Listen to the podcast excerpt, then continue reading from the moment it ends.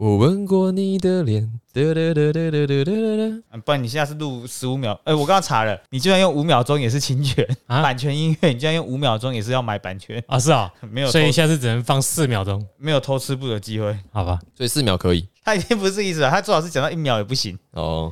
没有了。那我们上一次提到那个精神现象学，还没还没开场？哦，欢迎收听东邪西毒陪你，哎，也没有很轻松的聊完一本书啦。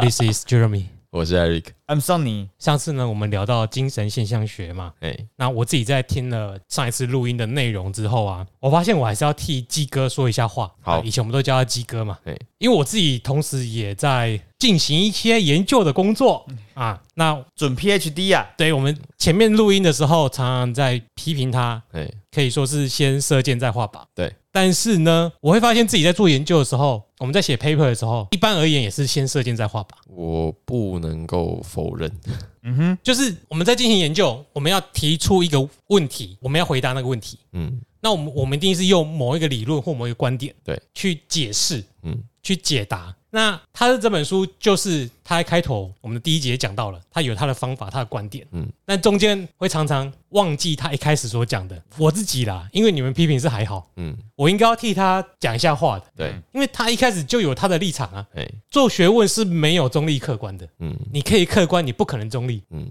当你已经选定某个学说之后，你怎么可能会是中立的？就好像你在做心理学研究，你要么荣格，要么弗洛伊德，这两个就是有一点互斥，他们两个自己都闹翻了，你可能怎么可能说我要站在中间？当你用了两个有可能互斥的学说的时候，你本来就只能站在一方，用那一方的观点来进行这个研究。嗯来论理。你要反驳他，你可以在后面有一个章节叫做 conclusion，里面会有一个检讨的部分嘛。嗯你可以说，我因为用了这一种观点或这种学说，我会有一些误区，有一些死角没有注意到，这是未来研究要注意的部分。一般的论文会这样写嘛？会，所以他这本书他已经摆明了，他就是用那一套。嗯，所以我们有时候也许应该反过来啊，他不这样讲，不然要怎么讲？就是在解释具体个案的时候，会感觉到割裂文艺的那种冲突啦。对，就是人家小说不一定是这个意思，那听你这样讲的时候，又觉得哪里怪怪的。虽然我们在实际的生活中，我们的确也遇到了一些类似的人物，但是我们总是希望在解释的时候，不要把所有有的人都讲成那样。可是他在前面的方法论里面就已经告诉你，我今天就是要来分析每一个人里面可能存在的那一种倾向了。然后，可是我们在听你在叙述的过程中，就又会实时的带入嗯，个案，那才会一直在干掉鸡哥说不要干不要说干掉，我们在批评鸡哥一直先射箭再画靶。嗯嗯，那实际上我们自己写论文的时候很难不这么做。不然你没有那么大的产出。对哎，这这也是我们这个节目里面的一点娱乐性呐。对对有点吐槽的话就有趣一点，就这样想就简单一点那。还有一个就是，其实你回归到心理学的因的因子，你去找心理医生谈你的心理问题的时候，你本来就是跟他一直讲话嘛，他是不是要一直从你对于他坦白的话去截取一些关键的字，他才能剖析你内心的问题会在哪里？嗯所以你讲那些话可能没有那些意思，就好像那些作者在写作品的时候，他可能没有表达那些。对，但可是当你用心理学的角度去看的时候，你就可以发现，这其中他为什么会用这样的描述，就是因为他本人的心理有那一样的状态存在。嗯当我可能真的是妈宝，我心里有病的时候，我去找心理医生，他一定是跟你聊天，他不会跟你说，看你这样子，我、看你穿高腰裤，你你你是你是妈宝，你有病，不会这样子嘛？那不是一个明显的症状嘛？对，所以我们要一段心理学本来就要一直不断的去剖析你的外形、言行举止，甚至探讨你的梦境，从那里面去抽丝剥茧，找出你心里有可能的象征。好啦，如果你这样讲，我倒是也有一个类似的经验，就是文学分析里面，呃，古典诗的分析尤其出现在李商隐诗的解释。嗯，我们都知道李商隐诗有一个很重要的分类叫做无题嘛。以前高中有读过几首无题诗吗？我不知道，我景知道无题不满足。有有没有题目那个无题啦？不是那景色也是一种类无题，就是它我也是无题。那个题目有跟没有一样嘛，就是它景色无端五十弦。那整首诗讲完，你还是不知道他想要讲什么，更不要提那些本来就没有题目的。那没有题目的诗，你就不太知道他到底想要写表达什么。那就很多的解释家，尤其是清代的时候，他们就会开始去自己替李商隐找你为什么要写这个诗的理由。那开始分析哦，这个诗在讲的是谁，可能指什么事，他具体提到的那个东西代表什么意思？哦，每个人讲的绘声绘影，好像他们就是李商隐的好朋友就是，脑补吗？就是脑补，就是脑补。那嗯你是可以说他讲的不对吗？好像也，因为他也是从李商隐的个人传记、个人生平里面去找故事啊。嗯，那我们也可以用一样的逻辑说，这些事情搞不好还真的发生过。嗯，他写的搞不好就真的是这样子，但是因为人已经作古了，李商隐已经不在世上了，所以你爱怎么讲你就怎么讲。那这样子的逻辑放到汉代的学者解释《诗经》也是一样的。我们现在读诗《诗经》，主要在讲的解释就是来自于东汉的这些汉儒的解释嘛，就是说官居是后妃之德，什么什么鬼的。你是在讲时事对不对？我没有讲事实，哎，他不是那样的人。我也在讲那个讽刺那一个人哎，不是啊，我没有在但你在在说谁对不对？我不知我真的不知道哎。有一个英文老师在那边说，要学好英文，学英文不是重点，要学学好中文。那前面一大段是在说以前那那些《诗经》什么什么什么之鸠啊，那些字关关雎鸠啊，对不对？这些字都再也没有出现的。台湾人的然后啊，文学的内涵。低落，嗯，哦，好像学学原住民语言果然很固然很好啊，可是就没有那个中红化的意涵但。是后面要写什么？这才是文学之美什么的。哎，这是今天跟成语有关的吗？前天的事情呢，前几天而已，是吗？我我不知道欸，超夯的。我我觉得那个没有很重要啊。不过好，我现在不是因为你讲《诗经》，碰巧我以为在酸他哎。没有没有没有没有，我才不 care 他那种东西。就是我要讲的是说，呃，《诗经》里面解释不不应该说再一次，就是汉儒解释《诗经》的那些部分，就只是汉儒自己想象的而已。比如说他们在讲这个关关雎鸠，在讲后的后妃之德，可是你真的去看雎鸠这种鸟是非常的水性杨花的，嗯，对，那这跟后妃之德什么关系？完全没有关系。所以他们是自己已经有一个呃政治意涵了，用自己的政治意涵去解释任何东西。所以这种情况本来在各种各样的解释领域是非常普遍的。嗯，包括之后我们如果有机会要聊到诠释学，也会谈到类似的概念啊。我我们之前有提到一个结论嘛，就是生成诠释跟穿凿附会的差别啊。生成诠释就是穿凿附会啊，你不要太记者，你就是生成诠释了。对，嗯就这样。好的学者，一个 paper machine 就是又可以不断的找题目，不断的使用这些方法去提供自己观点，嗯，然后一定要能够脑补，才能形成好的 paper。嗯，如果你没有脑补能力，你不会是一个论文机器。就是对，除非你是自然科学啦。对啊，那如果社会科学，就是你无法避免的提出你的见解跟观点。你不要有太明显的逻辑硬伤他。也不能够大改他的观点呐、如果他这个工作持续二三十年，他的研究题目一直变，如果他突然嗯好像怪怪的，他前面二十年都 都骗人。没有啊，他可以说那观点都是他以前支持那个原本提出那个假说的人啊。啊，对啊，可以变啊，可以变啊，嗯，对啊，你就你只要，交代过去就好了。你只要说，哦，我之前的研究是基于什么问题啊？我现在立场不不一样了，自己解释一下嘛，规则再改一下就可以了。承认自己错误也没什么不行啊。那我以前要打篮球，现在我改打棒球啊，也 没差啊。对，要不是赛季缩水又封管，我就可以再回去打篮球了。你现在讲是 Michael Jordan 吗？那为什么我当下没有表达这一些，要在这一集消毒？为什么？首先是微断民族在中国这一边哈，终于在这一次录音要开始收尾，OK，哎，但是各位听可能还在听好几集 啊。还有一个就是每次在讲的时候，当下我都会看着书嘛。这本书大家听了也知道，有点艰涩难懂。我光是在看我自己解读的时候，就烧掉了大部分脑容量了。嗯，所以你们在讲的时候，我可能休息。哎无法分身乏术去跟你们进行其他讨论。OK，而且有时候还要再赶时间，嗯然后继续讲下去。那这之后可能就是要改进。不过未断的民主虽然只到了一半，嗯但也快到终点了，因为下一它的下半部就是讲美国，OK，美国就是断奶的民主，可能就不一样了。嗯，那我们后面可能会再想办法改变谈这本书的方式。好，嗯，那今天我们要提的是左翼文学，就是上次我讲的废话啦。啊，二九年之后就三零年代，三零年代左翼文学。好，那继上一次我们讲的新文学运动之后，新文学运动代表是解放的精神。左翼文学的时代特色就是它将母胎化的这一些现象给当呃开始普及在政治语言上，使得中国在左翼运动以后，它的政治充满了母胎的语言。那政治充满着母胎的语言。它的政治思想跟标语充斥着妈妈。OK，接下来就让我们继续看下去。听下去。喂，又放错了啦，要换一下。今天讲了这么久才进哦，十三分钟还好哎、是吗？刚刚那个阿北打来怎么办？二十分钟哎、有这么久吗？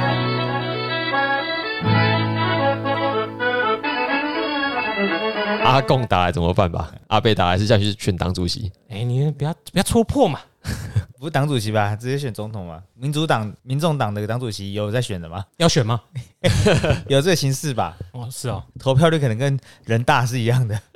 好，第三章就叫打倒孔家店之后，那陈独秀在他的《水感录》青年底误会，听起来这个名字好好可爱哦。青年底误会就好像现代的那个青年底误会，青年的误会，哎，他他用他用底部的底啊，以前很常用。哦是哦，对，好，这个开头就是教学者如扶罪人，扶得东来西又倒。现代的青年误解误解这些思想，就好像喝醉的醉汉一样。你说要鼓吹主义，他就迷信主义的名词万能；你说要注意问题，他就想出许多不成问题的问题来讨论。你说要改造思想，他就说今后要注意哲学，我们不要科学了。你说不可以埋头读书，把社会公共问题漠视，他就终日奔走运动，把学问弃在九霄云外。你说婚姻要自由，他就专门写情书，找异性朋友做重要的功课。你说要打破偶像，他就连学性值得崇拜的良师益友也蔑视。你说学生要有自动的精神，呃，自动的精神自制的能力，他就不守规律，不受训练了。你说现在政治法律不良，他就妄想废弃一切法律政治。你说要脱离家庭压制，他就抛弃年老无依的母亲。红卫兵，你在讲红卫兵哦？这是陈独秀讲的。这是屁孩吧？他厉害，他就在讲他们这一些思想在普及之后，当代接受这些思想的青年人，嗯，嬉皮啦，嬉皮啦。他的脑子对于新来这些学问啊、吸收的态度，哦，就是没有一个中心思想。嗯，那他这一段话，我们就着重在最后一句：人类社会有这种照顾老人的要求吗？他刚刚说，还记得吗？有我刚哎刚听到你，说脱离压家庭压制，他就抛弃年老无依的母亲，我刚刚只有听印印象最深刻是男女那一段。啊，做功课，对，嬉皮啦。嬉这这套嬉皮，对对对，胡适托，这在讲胡适托了。但最重要的是最后一句，哎为什么是照顾母亲？那爸爸呢？哎，对啊，我他爸爸呢？去照顾别人的母亲，他不包括父亲是有他的道理的。嗯因为他那个时代是打倒传统，打倒孔家店是五四时期，五四时期要打倒的传统是父权的社会，嗯所以说不把爸爸放在这段话里面是正常的，嗯因为爸爸是代表传统的象征。那为什么要放母亲？代表说他们在精神状态上是同情母亲的，嗯因为母亲跟他们一样是传统理智的受害者，嗯。所以这个时候呢，武士的人士在这一方面的思想就是去除掉爸爸，只效忠到妈妈。那反映的现实生活上，他们的文笔上就是母亲对父亲权力斗争的胜利，这个是呃美国人特有的性别斗争的语言呐、哦，那这一些等到我们补了下半段后面四五六章，你回来看就会大概知道了。嗯嗯嗯，嗯，那如果传统文化把妇女作为人的权利掏空，要求她为别人而活，也会造成她自己内心的空白。嗯因为他是为别人而活，你从来没有要求古代那些嬷嬷们为自己而活，那迫使他必须攀附别人。那中国人在打倒孔家店以后，乐此不彼的母亲崇拜，就是借由刚刚这一段，哎，我们把妈妈拉上来了。对，不过实际上我们提倡还是妈妈牺牲那一套，就是雷锋式的妈妈。嗯这样这种情况会让人格不独立的他持续攀附别人而活，因为我们呢仍然没有填饱那个空白，嗯让他将这自己的不成长继续重演在下一代身上。那传统文化本来就对人弱化了，女性是最大的受害者。嗯如果女性又透过这样的母亲角色，把这病毒再传染给下一代男性，武士这个打倒父权的运动，就好像是艾滋病的病毒，把人身上的防疫系统全部打开，变成后世的男性母胎化、妈妈化的全面启动。这样子他他用“植入”这个字是不是？没有是我用的，哎，我觉得他的没有那他那个年代语言没有全面启动这么好。OK，但是这样子的传统，就是我们以前有提到过，在传统上，虽然妈妈已经有她的地位了，但是我们有一个父权去跟她取得，呃，也不能说平衡，因为本来就是父权比较强。嗯但是我们抽离掉父权这真空之后，妈妈并没有填补那一个它应有的意涵，就拉上来了，就变成说我们的母胎化会比传统还要更母胎。你说父权被打倒之后，母胎化的现象更加的明显，对，传统我们本来就有母胎化现象了，但是经过武士之后，母胎化就更明显。那打倒父权反而促使母胎化的加深，那这这是不是说这种非黑即白的打倒，就比起来没有那个缓冲或者是消化掉这个制度改变的过程，没有过渡期，所以变得他其实只只在用旧思维来处理他想要设定的新思维。嗯，还有一个问题就是，我想说，因为那年代我们全面西化，对。西方没有母胎化这个问题，嗯我们有。我们在植入的时候，我们并不会觉得套用过来有什么问题？嗯，所以不知不觉当中，我们的妈妈、我们的女性们，并没有并没有办法立即改变成西方式的女性，所以就会有这样问题存在。哦，这样可以理解。就你全全面西化全部移植了嘛？可是你的原本的那些人还是没有改变的。对，然后变得就是妈宝的现象，在我们的社会可能就特别明显。思想的断裂吧，他过来到这边，没有我们没有一个合理的对啊，deal，没有办嗯法 deal 他。那五四时期开始这种妈妈化、拜老母教的现象，最早的传教士提倡这种妈妈化的风气的是一位女作家，她叫做冰心。诶，我知道哦。太好了，嗯，那个是据反正我很闲里面出现一些角色吗？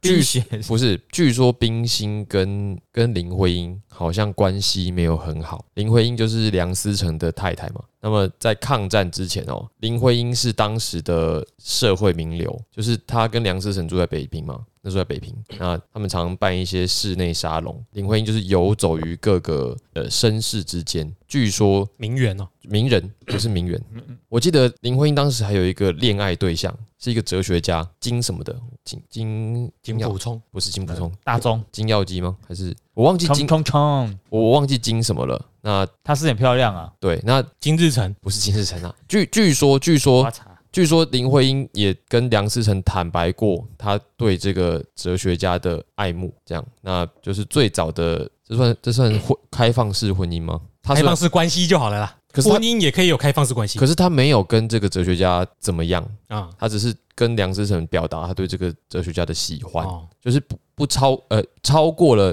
朋精神友的。出轨而已，但是可以明讲。对，然后梁思成也接受，这个在现代看起来应该是难以理解啦。嗯。一大部分的女性都觉得这是傻小这样吧，我猜应该是这样。嗯。嗯，然后冰心在当时好像就很看不惯林徽因这种交际花式的生活，因为她爱的是梁思成，这我就不知道了。好，这是小八卦，哎戏会这样演嘛？对。我在我在看她的长相，小八卦，小八卦。好，那那武士运动关心社会，所以冰心的小说，她的作品很多具备问题小说的性质，就是说她提出一些社会人生的问题，试图提出解答。嗯嗯，那这个解答会成为他后来的一贯思想，那就是用母爱来解决人间一切的问题。那这个是出自中国本土的母胎化思想，又跟他的信仰基督教信仰中爱的观念合流。嗯，那五四的思想主流就是社会进化嘛。那把中国的前途寄用于下一代，希望他们比现代的中国人还要进化。像李大钊，他就有歌颂青春的作品；鲁迅，他有来请大家要救救孩子的这种口号。那而且认为他们自己这一代必须顶住这个黑暗的时期的这个闸门，替下一代创造一个更广阔光明的未来。然后在这样的思想前提前提之下，冰心也认为，只有妇女成为有教养的贤妻良母，才能保障家庭幸福跟社会进步。难怪他跟林徽因不合。对，因为他是传统那个基督教那个什么哀家盟，互加哎，互加盟。冰心的作品中还有保有这种传统的妇女身份，就是贤妻良母。嗯嗯，可是他会为这个贤妻良母注入新的思想内容，就是她不是只是传统妇女的那一些三从四德，嗯嗯，是增加了她可能要用新式教育教教育小孩子啊，嗯然后更体贴父亲啊，而不是只是什么都不懂的那种良家妇女。嗯，那即使后来的作品在描写更广大的社会现象，他仍然是没有办法摆脱家内式的思考结构去思考这个社会的问题。就好像我们老是喜欢用修身齐家治国平天下，嗯这个逻辑来判断政治人物值不值得我们选。嗯，那就我而言，我一直都觉得这很不 OK。就是他家里什么事跟他总统当过好不好有什么关系？嗯嗯嗯，不知道你们有没有这样认为？我是不晓得了。诶、如果他对于呃家庭关系或者是男女关系之间对于这件事情的处理，不是那种老耳男般的，糟糕，这个讲的很抽象哎、我觉得观感会就的确会不一样，可是我自己心里清楚，你个人的私德跟公共事务是两码事啊。对啊，对。可是对啊，就以前我在觉得修身齐家这个评价，好像你是小的事做得好，大的事才能做好，因为那是这逻辑我觉得很怪，因为那事物本身不一样。这是古代对于一个人的描述，不是出自于大学啊。嗯，那大学讲这个东西是以前有那样的背景，圣人经世致用思想对啊产物。对啊。那现在已经不是啦。如果现在不是的话，只要避免一些，我觉得不 OK。假如说他是个婚姻关系很很不好处理，处理不好他的男女关系，他就不可能去出席什么哦呃模范妈妈、模范爸爸，不是模范夫妻这种讲，只要避免掉这种他自己的做人跟他要他要去宣扬的事情是不 会互斥的话，就就没关系啊。我而且我们现在都已经体会到人是复杂的了。晚明的时候就已经有很多儒学家在反对朱熹了嘛，他们也已经提出了人朱熹也做不到他自己反对的东西吧？对啊，所以就是人是复杂的，已经很多在讨论这一点了。嗯，所以大学东西也不是大家都买单的，他们此大学非彼大学，就是那本书。就是修身齐家治国平天下的那个大学，呃，哦，这个大学名字好长哦，没有，那里面 国立还私立的？里面提到的啦，对，里面提到的这个对一个圣人的要求，对啊，嗯，这个大家对于情欲本来就有很，我我觉得我要讲讲干脆点，应该要同意。如果修身齐家这个，呃，这样单身未婚的领导人，是不是就不符合这个条件？就没没资格啊。对对，没有，哎，完全连参加比赛他连小孩都没有，他怎么制定教育政策？嗯如果用这么宏观来看的话，这个事情还这个就资格论的嘛对，嗯，我会觉得社会还是在意这种事情。对啊因为每当有人私德爆出什么问题，一定会上头条。哦，这就是为什么会这样，因为他们做不到啊。嗯，我说做不到是那些抱怨的人，他们自己也做不到啊那。些互加盟自己都做不到，他自己做不到从一而终，他就期待从一中，他自己做不到偷吃，或者他想偷吃，哦，这无论是实际上发生的是没有的，可是他看到别人就会屌。如果套用到其他的事情，比如说王力宏的事情，我觉得王力宏出事之后也没有改变我对他音乐的观感，就是有些喜欢的歌我还是觉得很好啊。嗯，对，这个很重点欸，因为那时候他很这件事情发生，我就要改他的歪歌，然后我嗯改、改的歌是他早期歌，嗯，你不在不是吗？对，好好听哦，妈的，有够难唱的欸，我吓了一跳，后面怎么这么难唱啊？所以一直都没好唱过。对他，我那时候惊觉，我又没有喜欢过他，没有特别注意过他，结果听了之后发现，哦，他好会唱哦，啊，就是这两码，我觉得这是两码事啊。我还是喜欢永远的第一天呐。啊或者到家乐福那个什么，到底大润发在哪里？对，A I I，好，那我们回到冰心啦。对冰心知道吗？大润发在哪里？冰心可能是芋头的比较好吃啊。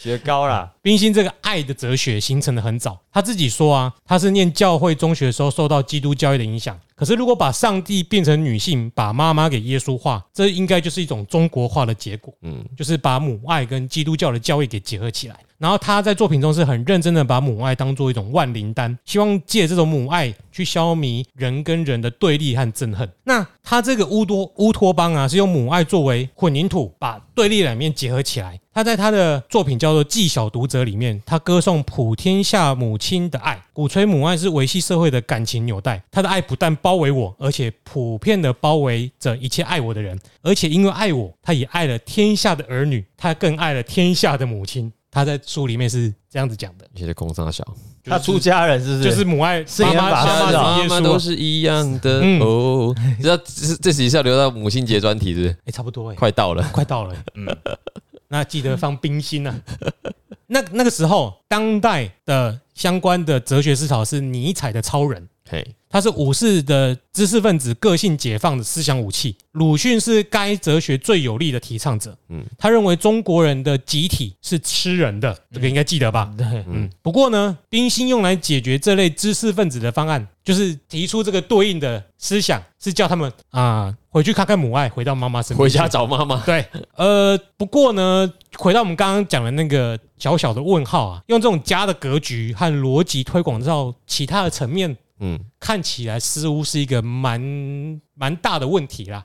在后来的几十年，我觉得都是这个样子。武士这个年代是追求个人自主、个性解放的时代。那他最中心的意向就是幽闭恐惧症。表现这个意向最有力的就是鲁迅。嘿，鲁迅把中国文化比作是黑暗的势力 （The Dark Force）。嗯，他认为这个黑暗的势力是铁屋子，会吃人，个人必须从这个黑暗的监狱中挣脱出来。所以他提倡的是尼采式的超人，嗯，要挣脱这个社会哦，他平庸的大众。他除了火宅之外，还有这个意象，嗯都是屋子里面的。因为他们中国人嘛，没有住城堡的习惯，只能用屋子啊。中国没有城堡，只有城寨啊。存在。对对对对。那他认为中国社会是一间铁屋子，而且是绝无窗户，而且很难打破的。里面有很多熟睡的人们，不久都要闷死了，氧气越来越少了嘛哦，。一样的，一样，那一样的对比喻。然而是从昏睡进入死灭，他不会感觉到他快死了。现在你开始大吵，然后把一些比较清醒的人叫起来，使得这些不幸的少数者看起来要接受接下来无可挽救的苦楚。你觉得你可以对得起他们吗？你觉得他们要死掉不就好了？你为什么要叫醒他们？他们搞不好在装睡啊。这样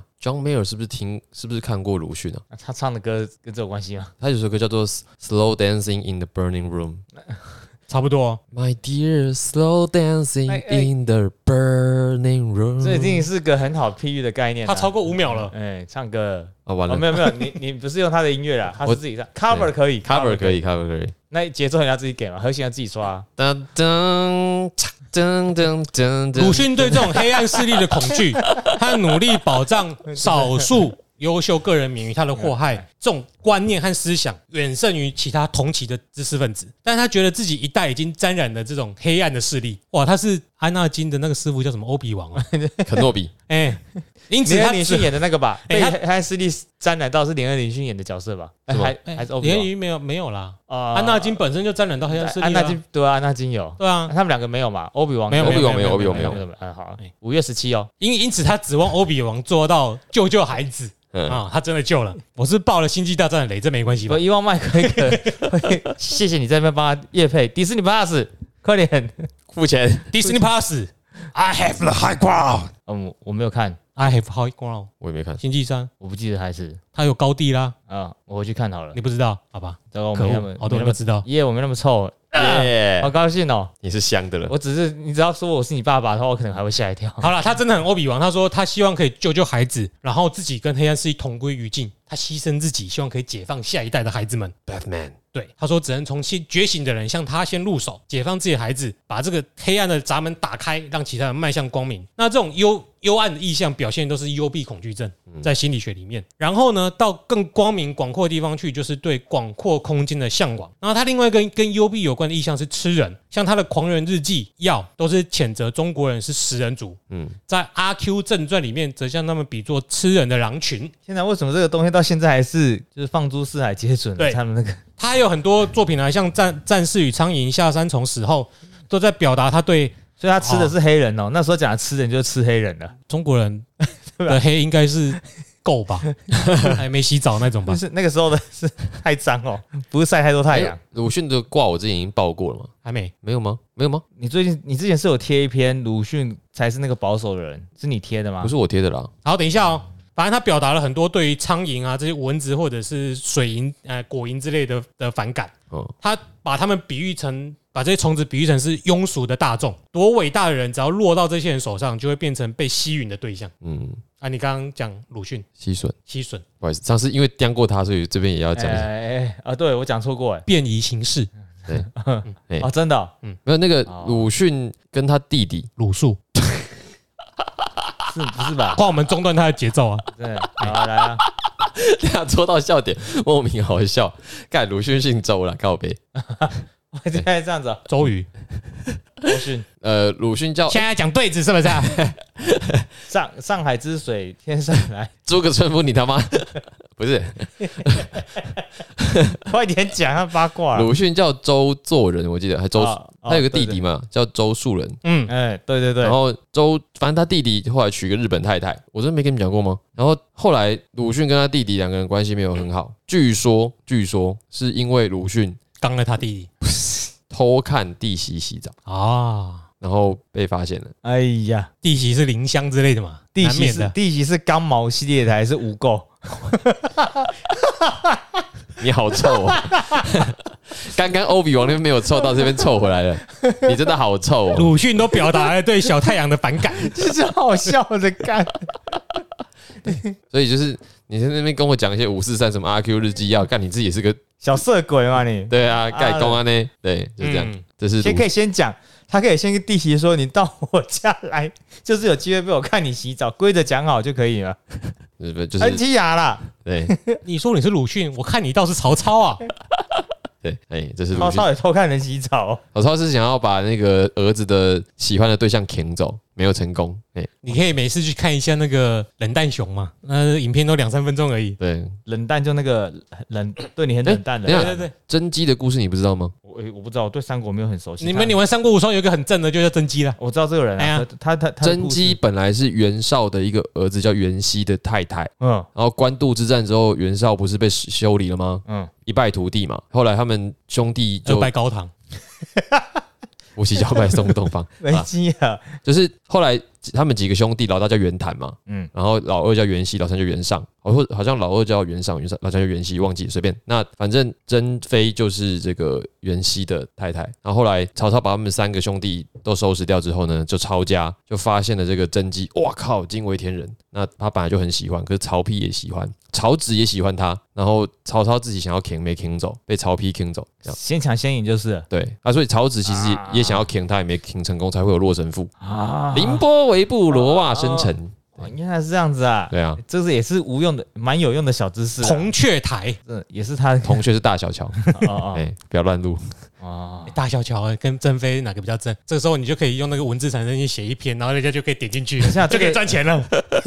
这个长相都是三国无双为主嘛，我们要感谢光荣是不是？对对对，都是以光荣说的为主，都是鬼子说的。都是就，哎，又没有照片不。然你看清朝那些格格照片，再比对一下。你哎呦，我刚刚查林徽因就觉得有一些有点落差了。嗯，嗯，其实最正的是赵云呐，她本名不是那个天上那个云，是草字头的云，她其实是女生。哦，书法家是不是？之前不是有无聊到有这种有啊办办案的有有有有有的学术文章，就是在说为什么赵云终其一生官职，就他的将军职都不高，好像是那种偏将军还是什么的。嗯为什么战功这么彪炳、武力这么高的人，始终都只是一个护卫？原因是因为她是一个女的，这样啊，不知道啦，这就是一个是是刘刘备的肉便器。哇，这样也不错哎 一。种一种说法，这样他感觉有腹肌哎，打炮的时候有腹肌的女人。现在就是书法家了啦，不知道还红不红 应该是没有红了对对。张飞不在，他就不红了吧？然后那个再科普一个，啊叫常山呃赵子龙嘛，所以常山在河北，现在叫正定，这样。所以那他当女的合理是很高，河北人比较高。有可能比较彪悍一点。然后好。刘刘备可能好这一口，好结束。那幽闭恐惧症的确是跟吃人是可以扯得上关系的啦，因为吃人的意象在心理学就是口腔。嘿，当你是被吃的时候，你就是在别人的口腔里面，嗯，这个在心理学上是说得通的，就是这个意象。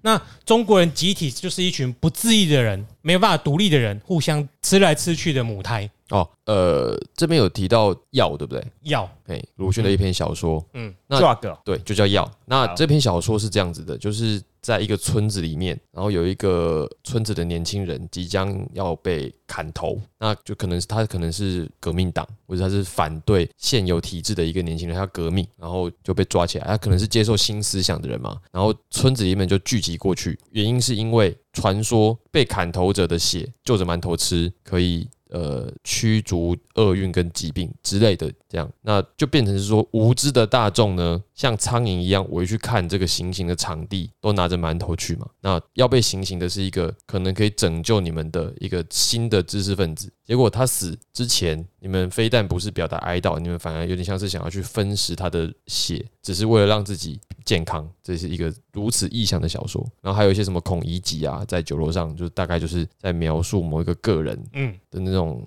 母胎化的现象，如果更写实一点，应该是说他的血会壮阳之类的，更写实。呃，这之类的。嗯，所以，我们如果从个性解放的角度来看，这种黑暗的密闭空间会阻碍个人的诞生嗯。一逃出之后呢，你就可以真的活出自己的生命。所以呢，鲁迅他的文章也有出现旷野的意象，像他的《复仇》这本书应该是单篇，啊、单篇，他就有描写到两个舞者裸着全身，捏着利刃。对立于广漠的旷野之上，那他在颓败县的战动，他也用象征主义的笔调描写一个呃被不感恩家庭迫害的老妇人走入无边的荒野中获得解脱。然后在这个时期呢，鲁迅办了一份杂志，就直接叫做《莽原》，旷野莽原草原。小太阳听到旷野的时候，心脑中有音乐吗？为为什么？我要回到熟悉的地方。没事，没有。我本来只有想到萨尔达传说，哦，没有。想说不要乱接那。你们不知道旷野寄情吗？哎、我觉得只有你活在民歌时代。干，真的？很经典欸呢。你是个背着木旗，他会走在路上，然后铁道边拍个照那种人，是不是？不过虽然说他有这种想法啦，但是因为现实中革命的成果还有五四运动的结果不如人意，所以他开始对自己的这些想法产生怀疑，而且新文化运动的失败也让他转而转向了左翼文学运动还偷看媳妇洗澡。啊。对，所以几十年的变化哈是很正常的啦。嗯，呃 不要去那脉络合就好了。嗯，那 所以他注解，我在这边会有跟以前立场不一样，是因为我看了地席的裸体不被解锁。然后你们能不看吗？这身体这么棒，你们能不看吗？大家都去学日语吧。不过呢，我们在这里不能讲，不能说他鲁迅是母胎化的，因为他从来没有歌颂过母亲。他的文章顶多写到过呃木莲救母，暗示的是儿子必须要拯救妈妈，而且他的妈妈在他留学日本的时候，把他骗回家去跟一个没有感情的女子结婚，所以妈妈在他心中其实没什么好感的。在《狂人日记》里面，他还写到。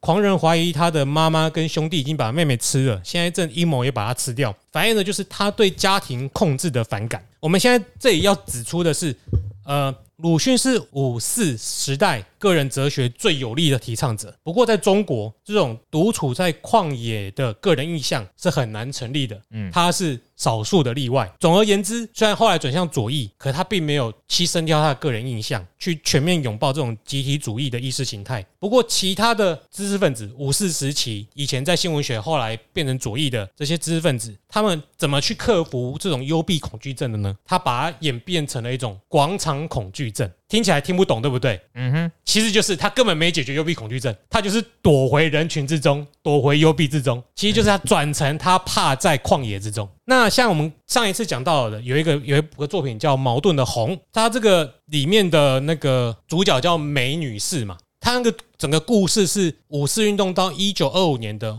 五月三十号，共产党暴动的那个时间点，也就是这个故事的时间点。他这个写写作的时代背景是一九二九年，废话哦，哦，三十年代的前夕。他的创作灵感是来自于叶绍钧的《倪幻之》。不过根据他自己所说，那《倪幻之》这个作品是把一篇小说是在安排在近十年的历史过程中，描写一个知识分子从五四到五月三十号的心路历程，从买手教育到群体运动，从自由主义到集团主义。所以他的红也是照着这样子的脉络去写出来的。那这样我们就要回到这个红的部分，就先不细谈了，因为我后来发现，因为太多书都没看，啊，这真的很难深入讨论，真的。但整总而言之，这本书这个主角梅女士，她的意向，她的脉络就是从原本小村庄、乡下地方拖，哎，终于跑到像上海这种大都市。结果呢，她没有办法适应这种魔都的生活，也就是说，她已经从幽闭的地方跑到旷野了，已经个人解放了。嗯，她但是她无法适应，她最后怎么去解决这样子的恐惧？因为他开始换成恐惧广场了嘛，所以在故事的后端，他就进入了参加了五月三十号的共产党暴动，进入了共产主义的群体当中。嗯，所以她从原本的传统的群体脱离出来了，个人解放了。但是到了城市，他没办法好好的努力自己打拼，最后又躲进了一群小团体里面，因为他害怕他在上海的孤冷。群居动物找一个安身之处而已嘛。嗯嗯，他没有机会。这个总总而言之，是他没有在一个时间点可以建构起个人人格来处理一个人该如何活下去，该如何生活，只能够很从众吧。他睁开眼睛就是天黑，那只能够爱爱啦。你们现在两个人有搭起来吗？不是这样吗？我刚刚讲的是阿杜的歌，白痴啊！然后他就说只能爱了。阿杜是速度的意思，对，不是啊，以前就是天天没事干，只能爱爱呀。我以为你要讲这个哎，没有啊，所以他就是找不到人爱，所以他觉得孤冷呢。他只能去群体中，至少有一些红卫兵被配发。哎，你今天跟他红卫兵的爱爱是被配的吗？是配几支的吗？问一下江江青吧。那我大家都要加入共产党，那么四个人就三个轮流用他哦，四人帮吗？哇哦，是这样吗？没关系啊，那个可以开玩笑吧，这没关系。共产党不会听。我们又没有机会上去的。好，那我们今天这期节目就讲到这里。如果你喜欢我们的节目，请帮我们按个五星好评，并且留下你的感想。那我们现在也开启了抖内专案，对，如果有兴趣资助我们买新书的话，那也请看我们的链接。好，那我们到这里，我是 Eric，我是 Jeremy，好，我们下次见，拜拜，拜拜。